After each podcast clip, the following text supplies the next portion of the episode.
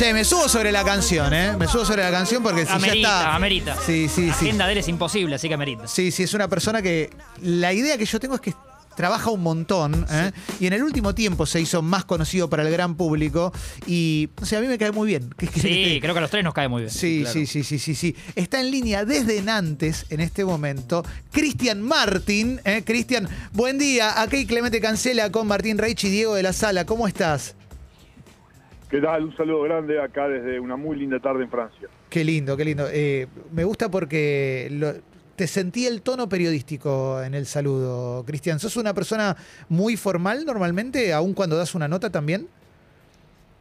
No, no, la verdad que solo trato de informar y Hmm. depende el tono de lo que diga. Si es algo eh, que, que, que, que es realmente serio, hace tuve muchos meses contando muertos y realmente no no no sé no no me, no me salía ninguna sonrisa ni ninguna broma ni realmente para el tipo que está en la calle como yo trabajando eh, estuve en hospitales estuve en Sí. hogares de ancianos vi gente morirse vi familias llorando eh, tampoco maximizar la tragedia, pero realmente fueron meses muy duros y ya después cuando se fue mejorando el tema y volvió el deporte y volvimos a hablar de cosas que no son tan dramáticas como es el deporte, ahí me permito hacer alguna broma, sobre todo con la, con la gente. Sí. Eh, lo importante es que la gente entienda, uno en la televisión, yo trabajo en la televisión, tengo minutos para explicar lo, lo que hago, lo importante es que la gente lo entienda lo aprecie, que sea relevante a lo que vivimos en Argentina de alguna u otra manera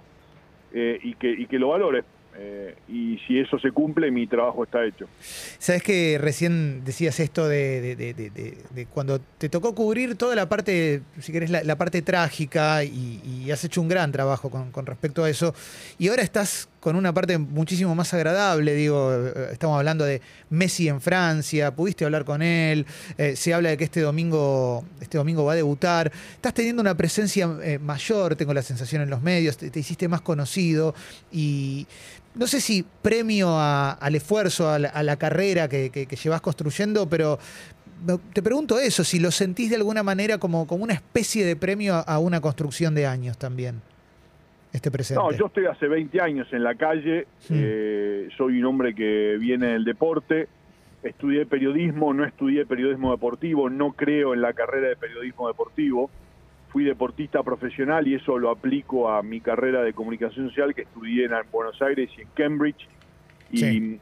y lo que hago es, este, bueno, a partir de que pasó lo de la pandemia, eh, hubo una persona que fue clave en, en abrirme al mercado de gente no deportiva, que es Juan Cruz Ávila, que me llevó a 24, es un viejo amigo mío y él confió de entrada, en- en- trabaja y confía eh, en, el, en, el, en el trabajo del tipo de calle como yo. Yo soy corresponsal, Sí, eh, genero contenido, información de primera mano desde el lugar de los hechos de una parte del mundo para otro.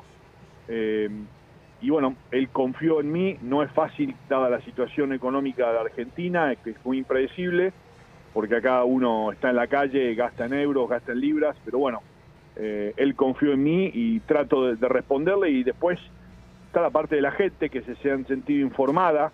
Hoy en día está, está, estili- eh, está como generalizado en los medios argentinos, en las radios, en toda América Sí. Latina, el tema de bastardear al tipo del móvil, el repetir lo que dicen otros medios, el traducir lo que dicen otros medios, el no generar información de primera mano, y en este caso A24 con Juan Cruz antes y ahora La Nación, confían en mí, en tener una persona fija informando todos los días.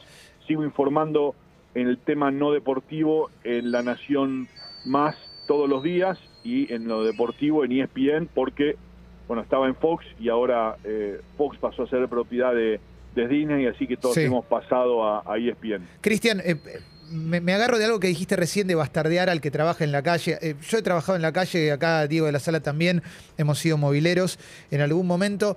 Y lo primero que me viene a la mente es cuando hace ya, no sé, bastante más de un año, eh, tuiteaste sobre la posibilidad de la vacuna de Oxford AstraZeneca eh, y creo que no hubo una respuesta muy positiva con respecto a que lo hicieras vos por eh, estar identificado con el periodismo deportivo. Eh, estoy diciendo la verdad, ¿no? Como que hubo gente que, que en algún momento, porque eras un movilero y que quizás hablaba de deporte o te identificaban más con eso, no puede estar Sí, diciendo la verdad este tipo. O sea, ya con la palabra movilero empezamos mal, Sí, porque no tiene, tiene mucho más mérito el tipo que está en la calle generando la información cara a cara con el protagonista, que que está sentado tomando mate en un estudio con una computadora y un teléfono repitiendo lo que dicen los demás, sin Sí. acceso al protagonista directo. Yo tengo el, el el- el lujo de mirar al protagonista a los ojos, que, la- que los que no están en la calle no lo tienen. Por lo tanto, no coincido el trabajo de movilero. Existe el trabajo de periodista. Si está en un estudio donde presenta las noticias al tipo que está en la calle y que la genera, después está la opinología, el debate que es constante allá en Argentina, Mm. y gente se pone a debatir y opinar de otras cosas. Por eso muchos se abusan de los chicos que quieren perseguir este sueño, de hacerlos trabajar gratis o por nada, o por canje, para no pagarle a profesionales. Yo cuando me llama a las radios, Cristian, ¿me haces una salida de no? No, yo no hago una salida, yo soy profesional. Sí. Yo te puedo hacer una nota hablando de mi trabajo, pero no voy a salir hablando gratis de información que a mí me tomó tiempo, trabajo eh, eh, y, y- y- y- y- y- y dinero conseguir, porque uno gasta dinero en la calle todo el tiempo. Sí, El totalmente. tema del movilero no va. Los que sabían realmente lo que estaba hablando, que eran muy pocos en ese entonces, valoraron lo que dije, porque aparte, no lo dije yo, yo entrevisté un, un científico de vanguardia que se llama Aidan Hill, que era uno de los líderes del proyecto vacuna. El tema es que todos se agarran de lo que leen en una red o en una, en una o en un Twitter. Yo solamente anticipaba la nota que íbamos a mostrar más adelante en a, a- a 24 en ese entonces. En televisión yo no tengo posibilidad de manipular nada. El audio y el video están ahí. Por lo tanto, no se puede sacar de contexto como hacen las radios o como hacen los medios escritos o que tienen por ahí más tiempo para explicar las cosas. Alguien se agarró de eso y como no me conocían y como no tenían a nadie y no pagaron a nadie para tener, pues lo podían haber tenido colegas Sí. míos en otros países, no tenían armas para contraatacar los que no eran del medio mío, para afirmar o contradecir. Entonces, ¿qué hacen? Te atacan. Pero bueno, eso es una, una- La gente que después se dio cuenta que yo estaba, que vio la entrevista de, de un científico activo en la Universidad de Oxford, vio que, por lo menos, la persona, la fuente, se merece con- confiabilidad Sin duda. que es una universidad de vanguardia, que estaba seguro de lo que estaba diciendo y que está activo.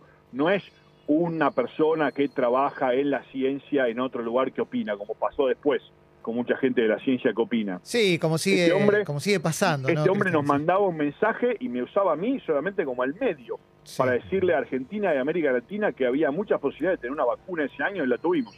El que lo apreció y lo entendió, perfecto. El que le quiso escuchar, perfecto también. Y el que no quiso me da exactamente igual, porque yo no mentí y el tiempo me lo, lo- lo demostró. Es Cristian Martín, eh, que nos está atendiendo desde Nantes, eh, ahí en Francia. Cristian, ¿cómo estás? Diego de la Sala soy. Eh, Sabés que dijiste algo hace un, un ratito que estaba ligado a la pregunta que yo te quería hacer eh, antes de, de- de- de que estuvieras al aire. Pensaba que me generaba curiosidad a partir de esta cosa versátil de ser periodista, de qué, qué sucede con los que habitualmente eh, cubren más cuestiones deportivas que no deportivas. Dijiste, no creo en, en la carrera de periodista deportivo, no, eh, eh, en ese concepto.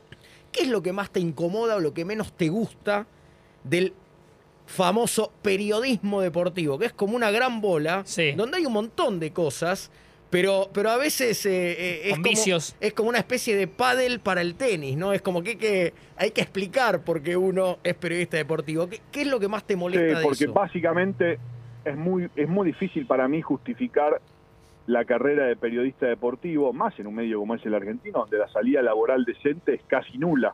Si vos tenés un trabajo decente, bien pago, de una manera justa y lo haces de una manera profesional, sos mucho menos eh, eh, vulnerable a, la manipulación y a la creación de intereses.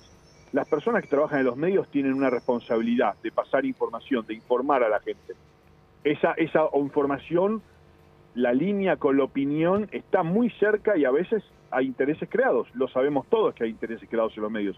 Por lo tanto, la información objetiva se transgiversa. Cuanto más mejor pago estás, sos menos vulnerable a esa manipulación por parte por ahí, hasta de los políticos, de los intereses creados, económicos, sociales, eh, que todos sabemos que existen en los medios Sí. eh, comerciales, de patrocinadores eh, que, que compran espacio y juegan con, con- con el periodismo. Para mí el último bastión de la objetividad mundial es la BBC, que es donde yo me formé, donde es muy riguroso con la información y trata de opinarse lo menos posible. Solamente una opinión para mí es válida para poner en contexto lo que uno está informando, que en mi caso significa romper una barrera cultural, idiomática, de diferencia horaria eh, y social que tengo, de- informando desde Europa para América Latina. Está buenísimo eh, escucharte hablar así de, de- de periodismo, Cristian, y, y- y salir un poco de, de- de- de las clásicas notas. Igual después te vamos a preguntar un par de cositas más eh, sobre gusto. Yo tengo ganas de, de- de- de preguntarte un par de cositas. Acá Martín tiene también. Cristian, un placer. Acá Martín. Eh, bueno, te, te quería consultar abriendo esto, el, el juego un poco. Eh, entrevistaste a muchos. eh, mencionaba Clemen, venís de hacerlo con Messi en el mismísimo Parque de los Príncipes. Mucho más no se puede pedir. Eh, ¿A quién te gustaría entrevistar y por qué? Mm, no sé, no soy una persona religiosa, pero al Papa, por ahí, porque sé que tiene una gran responsabilidad lo que está haciendo. Y la verdad que hay, gente que, que no está viva, que me gustaría entrevistar. Eh, pero bueno, de los que están vivos, el Papa. Con los demás he tenido casi su- la suerte de entrevistar y conocer a casi todos Mm. eh, a, a ídolos míos y a gente relevante en cuanto a la noticia. Me parece que lo que lo del año pasado en la Universidad de Oxford es fue trascendente para mí porque era realmente meter a la gente en los laboratorios de Oxford y mostrarles lo que estaba pasando eh, cuando la situación era oscura, poder mostrarle a la gente una luz al final del túnel real. eh, Sí. Fue una satisfacción enorme que todavía disfruto y saboreo todos los días porque realmente eh, seguimos el proceso de la vacuna paso a paso. eh, y, y bueno, en una situación tan límite como fue esta pandemia, dar un poquito de esperanza real a la gente fue una satisfacción personal y profesional enorme. Yo solo te agrego, perdón, mi, felici- Sí. mi felicitación al paso por lo que hiciste con Emiliano Sala. eh, toda la cobertura para mí fue eh, notable.